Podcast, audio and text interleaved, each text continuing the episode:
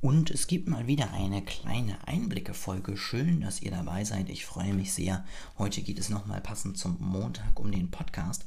Und ähm, ja, was immer wieder spannend zu wissen ist und was auch immer wieder ja, Fragen kommen, was braucht man eigentlich für ein Equipment, wenn man einen Podcast starten möchte?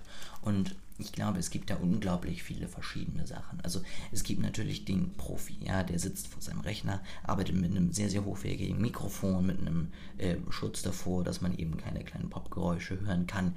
Der zeichnet das Ganze wahrscheinlich mit äh, professionellen Aufnahmetools an, auf und bearbeitet das stundenlang nach. Wir selbst haben angefangen mit ähm, einem ähnlichen Setup am Rechner, einem Mikrofon und ähm, dann GarageBand von Apple.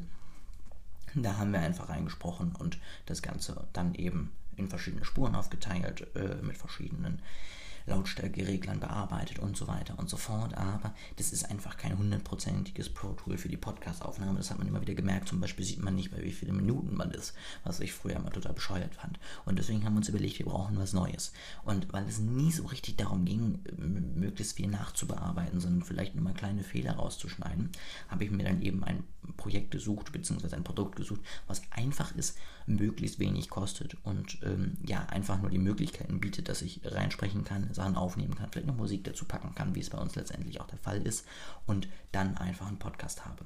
Und da bin ich letztendlich bei Anchor FM hängen geblieben. Mit denen nehmen wir alles auf. Wir haben ein Mikrofon von Blue Smart, wo wir ähm, das einfach ganz simpel bei mir ins Tablet packen können über die Klinkenanschluss und ich rede hier einfach rein, äh, stoppt das Ganze dann irgendwann, kann es dann auch beschneiden, kann eben äh, Musik dazu packen oder kann es auch nochmal aufnehmen und einzelne Teile nochmal rausschneiden und ähnliches, um einfach dann letztendlich die richtige Podcast-Folge zu haben. Das Ganze wird dann direkt gehostet und fertig ist es. Das heißt, bei uns ist es im Moment wirklich auf ein Minimum an Aufwand äh, reduziert und ich kann wirklich einfach das Ganze, die ganze Zeit, die ich dafür investieren möchte, dafür investieren, möglichst viele spannende Inhalte für euch zu produzieren und möglichst tolle Aufnahmen zu machen.